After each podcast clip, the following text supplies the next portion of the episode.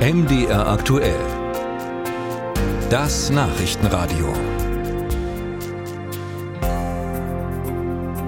Alle Erstklässler in Sachsen-Anhalt haben an ihrem ersten Schultag einen Gutschein bekommen. 50 Euro für den Sportverein. Gedacht als Motivation, um Kinder für den Sport zu begeistern und für mehr Bewegung zu sorgen.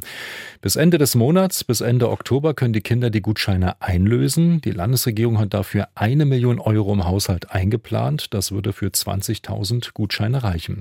Das Problem ist nur, Bislang sind von dem Geld nicht mal fünf Prozent abgerufen worden. Christian Erl hat nachgefragt, woran das liegen könnte. Andreas Silbersack, Fraktionsvorsitzender der FDP Sachsen-Anhalt und Ehrenpräsident des Landessportbundes, hat die Idee maßgeblich in der Regierungskoalition vorangetrieben. Nach seiner Vorstellung soll die Umsetzung der Sportgutscheine für die Erstklässler denkbar einfach laufen. Dann äh, geht man zu einem Verein äh, seiner Wahl und dann wird die Abwicklung, die finanzielle Abwicklung, das heißt 50 Euro pro Jahr Unterstützung beim Mitgliedsbeitrag über den Landessportbund abgewickelt. Knapp 900 dieser Gutscheine von Erstklässlereltern zählen die Mitgliedsvereine des Landessportbunds Sachsen-Anhalts bislang. Ihre Haltung zur Aktion fällt sehr gemischt aus, sagt Anja Beutel, die den Bereich Sportentwicklung beim Landessportbund leitet. Einige sehen das als Möglichkeit der Mitgliederpflege, aber es gibt natürlich auch Vereine, die da eher den Aufwand sehen, die sagen, da fehlt mir der Mehrwert, ich äh, gewinne nichts dabei, sondern habe nur Aufwand. Die Rückmeldung haben wir auch und das nehmen wir auch ernst. Denn Mitgliederpflege bedeutet konkret, die Gutscheine wurden für Kinder eingelöst, die ohnehin schon im Sportverein sind. Das bestätigt auf Anfrage von MDR aktuell auch Schwimmtrainerin Marion Mehlis.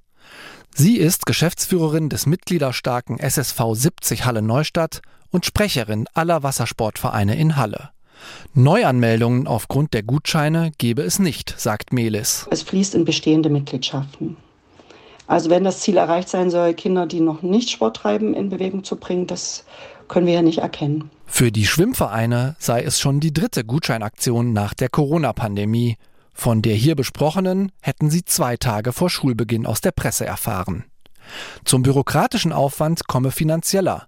Die Vereine zahlten pro Gutschein 50 Euro zurück, die schon in ihrer Kasse waren, und müssen bis Ende des Jahres warten, bis sie das Geld von der Landesregierung zurückbekommen. Ideengeber und FDP-Fraktionschef Silbersack bleibt dennoch bei seiner Einschätzung. Die Maßnahme ist richtig.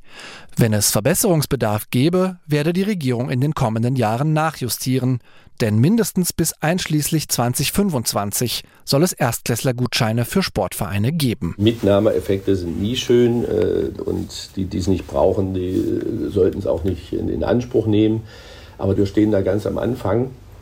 Und insofern ist schon die Diskussion darüber einfach von wesentlicher Bedeutung. Ja. Also es geht ja darum, zu, herauszuarbeiten, wo wir aufholen müssen. Und wie wir dann den Weg gehen, äh, da kann man doch gemeinsam darüber diskutieren. Dem kann wohl auch Schwimmtrainerin Meles beipflichten.